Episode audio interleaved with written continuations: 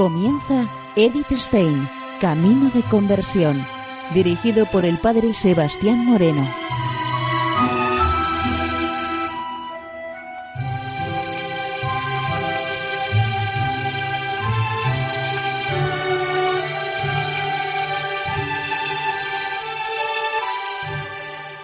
Muy buenos días, Señor de Dios. Seguimos conociendo a Edith Stein, Camino de Conversión. Y en esta emisión de hoy vamos a continuar con el escrito de formación que dejábamos la semana pasada, la mujer como miembro del cuerpo místico de Cristo.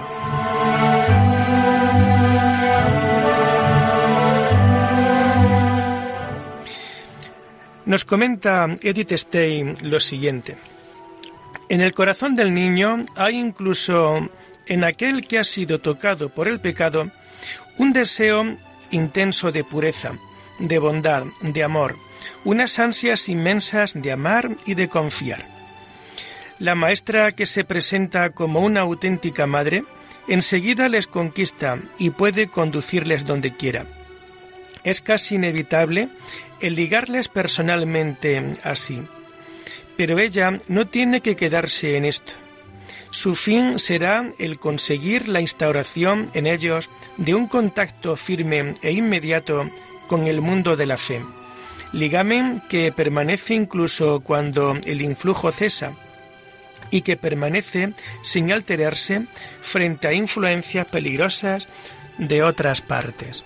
En los primeros años de escuela, las narraciones bíblicas expuestas con vivacidad influyen fuertemente sobre la fantasía y el ánimo.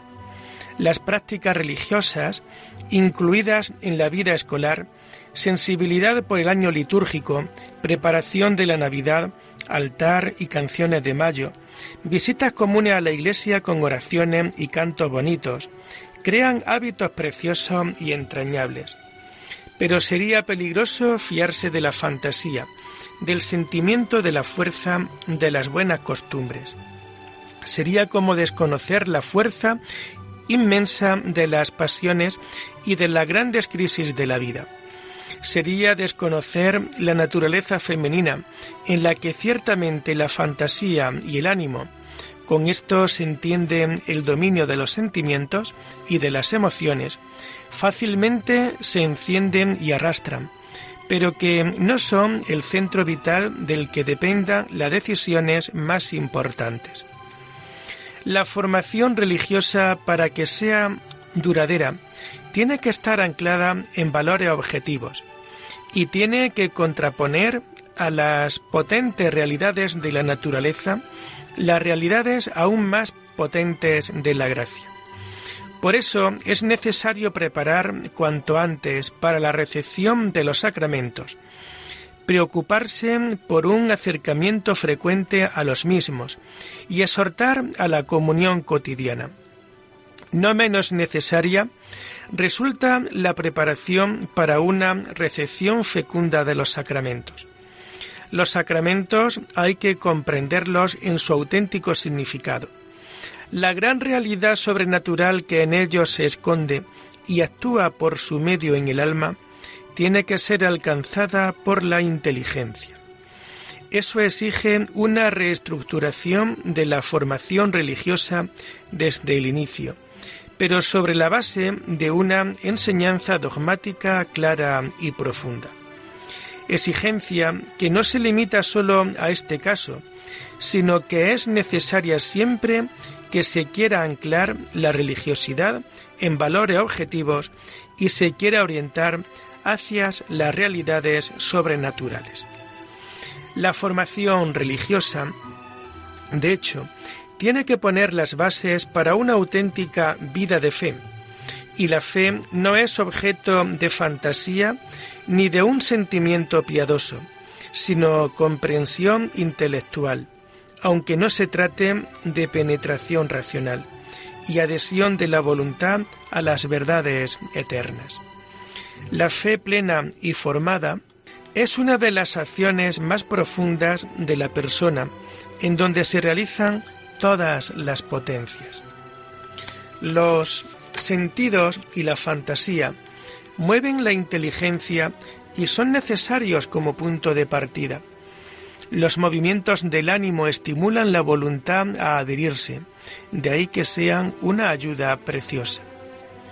Pero si se contenta con eso, si no se estimulan los actos propios de la inteligencia y de la voluntad, difícilmente se formará una vida de fe auténtica. ¿Quién se atrevería a contestar la inteligencia y la voluntad de los jóvenes? Significaría negarles el pleno carácter humano. Lo que no les atrae es el conocimiento abstracto, puramente intelectual. Quieren entrar en contacto con la realidad y quieren abrazarla no sólo con la inteligencia, sino con el corazón. Precisamente porque su naturaleza les lleva a poner toda su personalidad en sus actos interiores, se sienten muy atraídas por la fe, que exige de toda la persona y de todas sus energías. Es más fácil llevarles a ellas la vida de fe que a los muchachos. Mientras que la enseñanza memorística de las frases incomprensible del catecismo resulta desastrosa, introducir en los misterios de la fe resulta muy fructífero. Cuando el Evangelio de la Navidad, la celebración navideña con los dones del Niño Jesús y el encanto misterioso de la Noche Santa abren al conocimiento de María y del Niño que conquistan los corazones, surge espontáneo el deseo de acercarse a ellos y conocerlos más profundamente. Entonces, este es el momento oportuno para señalar los misterios de la encarnación y de la excelsa vocación de la Madre de Dios. Así se despierta la comprensión de la íntima unión que nos une con el poder sobrenatural, suscitando un confiado abandono para toda la vida. La narración evangélica de la Última Cena prepara el terreno para una profunda introducción en el misterio eucarístico. La pasión y la resurrección sirven para introducir en el misterio de la redención, en el auténtico significado del dolor, de la muerte y resurrección. La exposición de los misterios cristianos tiene que conducir a una transformación en la vida práctica. Esto sucederá solo si quien explica a las niñas estos misterios está compenetrado y conformado con estos misterios. Y sólo si la oración litúrgica es expresión de su vida litúrgica. Entonces será el provecho y eficaz su labor formativa y religiosa.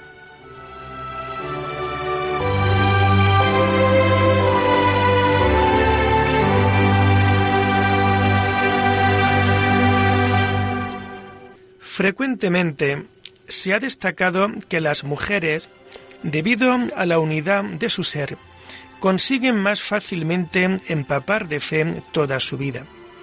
Ello implica que fácilmente están en grado de ofrecer una enseñanza vital formativa de la religión. De todos modos, será más fácil para ellas influir en un modo decisivo sobre las niñas.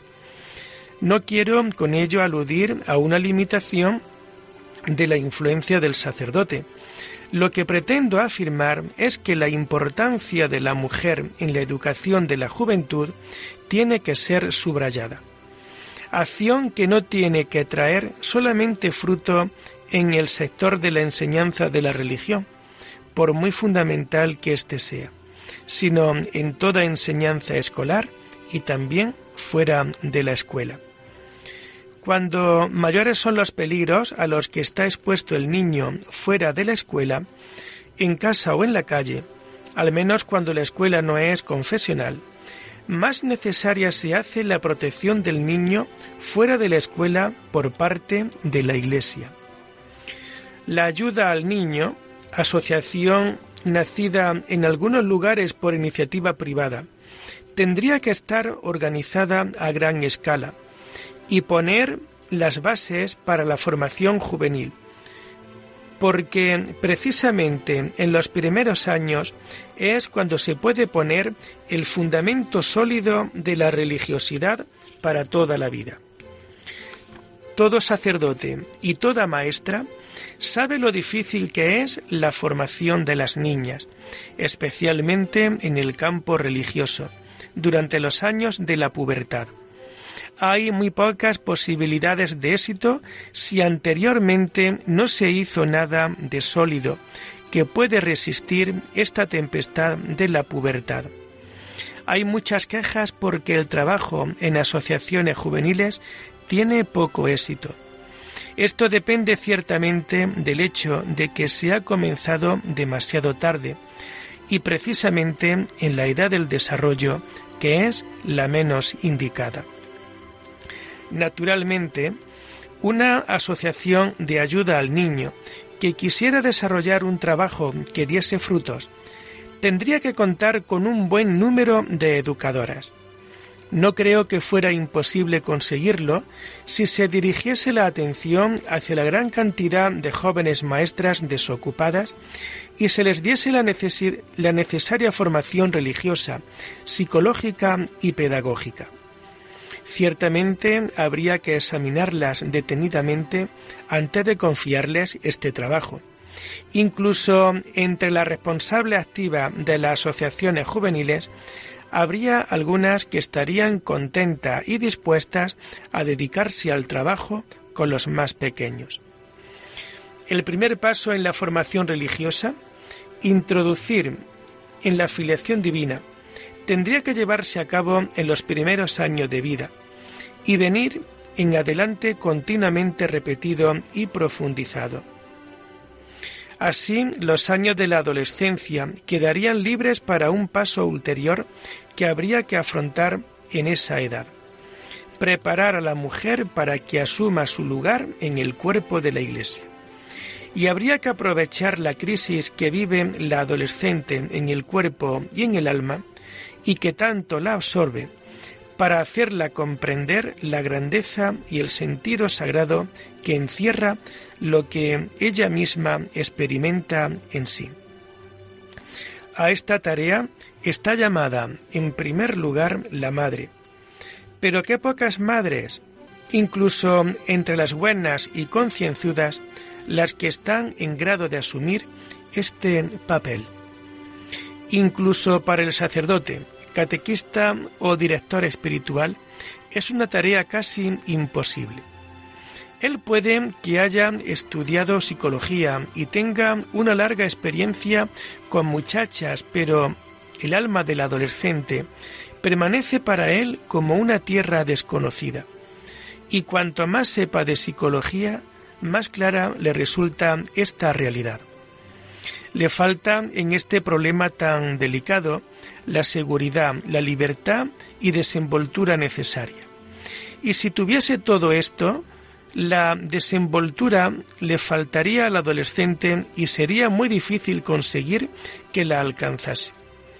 Incluso las mujeres maduras difícilmente consiguen hablar con objetividad y libertad sobre los temas de la vida sexual, porque para ellas son problemas que van indisolublemente unidos a su personalidad íntima.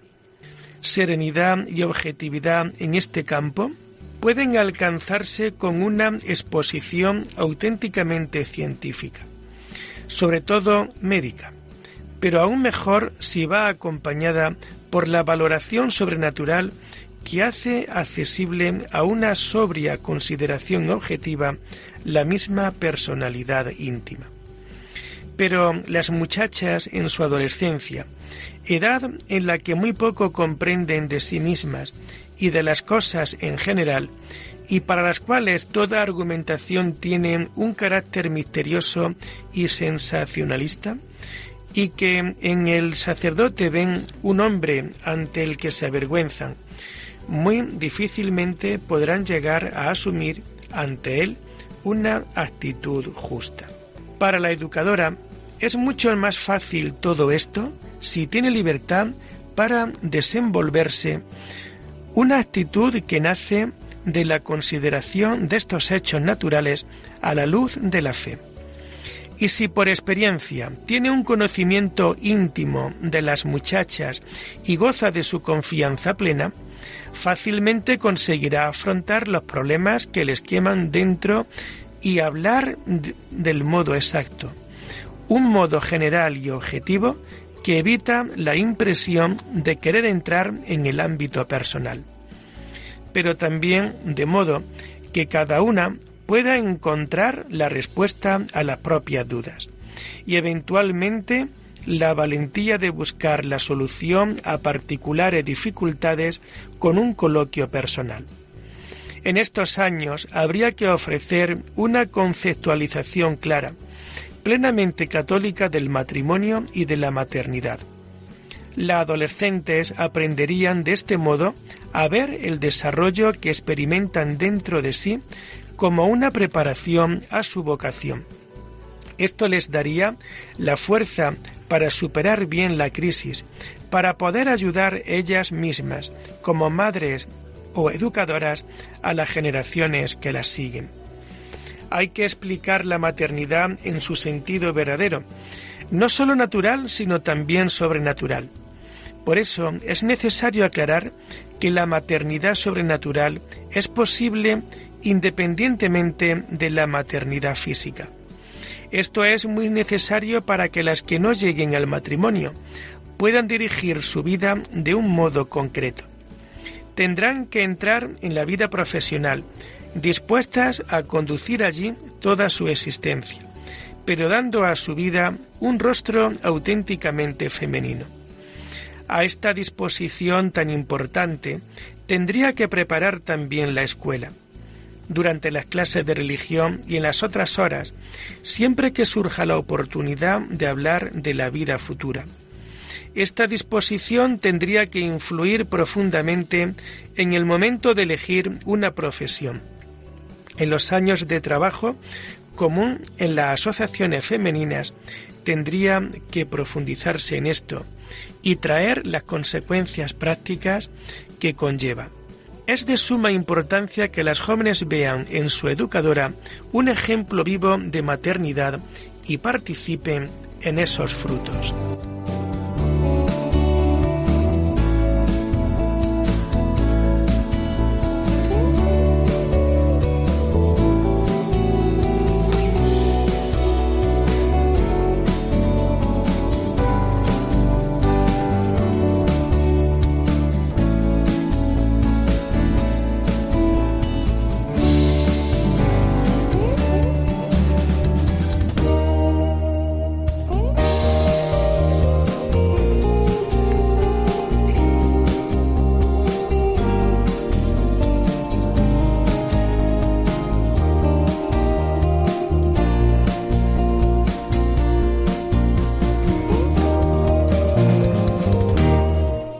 Considero de extrema importancia la comprensión profunda de la maternidad virginal de María y de su asistencia maternal a las muchachas que se preparan y a las mujeres que cumplen con su vocación femenina.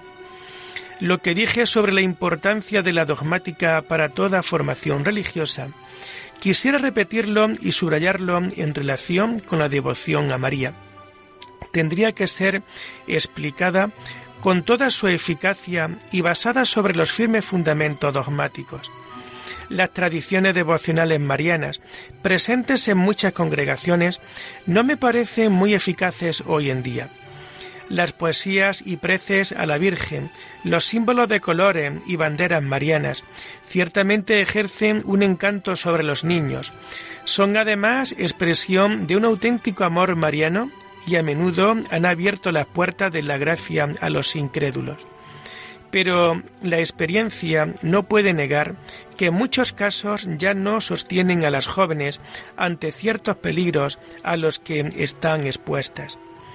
Ante el peso real de la tentación y de las pasiones fácilmente caen los medios simples de la psicología y de la estética. Solo la fuerza desplegada del misterio puede salir triunfante. Solo la joven que ha comprendido la grandeza de la pureza virginal y de la unión con Dios luchará seriamente con la propia pureza. Solo quien cree en el poder ilimitado del Auxilium Christianorum se confiará a su protección, no solo con las palabras pronunciadas en los labios, sino con un acto de entrega íntimo y potente. Y quien está bajo la protección de María está bien custodiado. Profundizando en la Mariología, se profundiza también en la idea de la esposa en Christi. Para completar una buena formación cristiana, es necesario tomar conciencia de la propia excelsa vocación de estar al lado del Señor y conducir la propia vida en unión con Él. Ninguna vida de mujer es vacía o pobre si está iluminada por la alegría sobrenatural este tiene que ser el fin de la educación de las jóvenes, entusiasmarlas por el ideal de hacer de la propia vida un símbolo misterioso de la unión de Cristo con su Iglesia, con la humanidad redimida. La muchacha que llegue al matrimonio tiene que saber que tiene este significado simbólico excelso y que ella tiene que honrar a su esposo la imagen del Señor. Quien comprenda esto seriamente no contraerá una unión tan fácilmente. Primero querrá poner a prueba a la otra parte para ver si se le ha concedido la misión de cumplir una misión tan santa. Y quien se decide tiene que saber que tendrá que gastar toda su vida para llevar a plenitud en sí y en el esposo la imagen divina incluso en el peor de los casos, por desilusión o despreocupación, no puede venir a menos. Tiene que saber que recibe los hijos del Señor y que tiene que hacerlos crecer para el Señor. Y aquellas que por elección libre o por la circunstancia de la vida renuncian al matrimonio, tienen que creer con alegría que el Señor las ha reservado para unirlas con Él en un ligamen especialísimo. Tiene que conocer los diversos estilos de vida de dedicación a Dios, sean en las órdenes religiosas o en las profesiones terrenales. La vida claustral será más fácil de conocer en contacto con la comunidad activa que en la dedicación a los enfermos, a la enseñanza o a los trabajos sociales cumple con la vocación típica femenina en la que se realiza el amor de Cristo. También se puede hacer una peregrinación o visita a una abadía, donde las niñas pueden conocer la oración litúrgica en toda su belleza y majestuosidad. Más fácilmente será después hacerles comprender en profundidad esa forma de vida en la que el Opus Dei ocupa el primer lugar. La vida de Santa Teresita del Niño Jesús puede servir de orientación hacia el jardín cerrado del Carmelo, hacia el misterio del sacrificio de sí y de la participación en la redención a través de la expiación. Hoy tenemos además ante los ojos muchas figuras de mujeres que viven en el mundo y están íntimamente unidas con el Señor, alcanzando un grado excelso de perfección. Se trata de un tesoro infinito que puede abrirse a muchachas en la lectura común, en narraciones, en conversaciones confiadas. Existen entre estas mujeres educadoras que conocen la fuente de la vida en las que se cobijan y que llevan en sí el fuego con el que encienden a las almas juveniles. Quien, quien está trabajando con jóvenes conoce el estado de miseria y de no preparación con el que llegan los niños a la escuela o a las asociaciones juveniles podría parecer demasiado elevado e inalcanzable el ideal aquí trazado comparado con el material que se tiene entre manos. Pero si el fin es claro e incontestable, y, pues, y puesto por Dios, y creo que lo sea, la formación tiene que tender a ello. De otro modo sería un esfuerzo vacío e insensato. La vocación del cristiano es la santidad y su objetivo vital consiste en elevarse hasta ella desde la profundidad del pecado.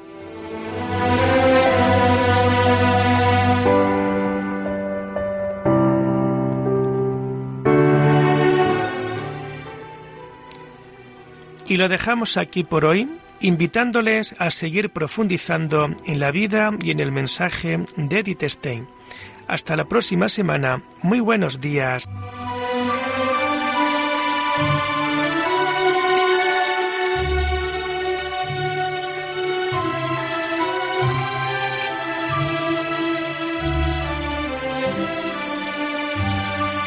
Han escuchado Edith Stein, Camino de Conversión con el padre Sebastián Moreno.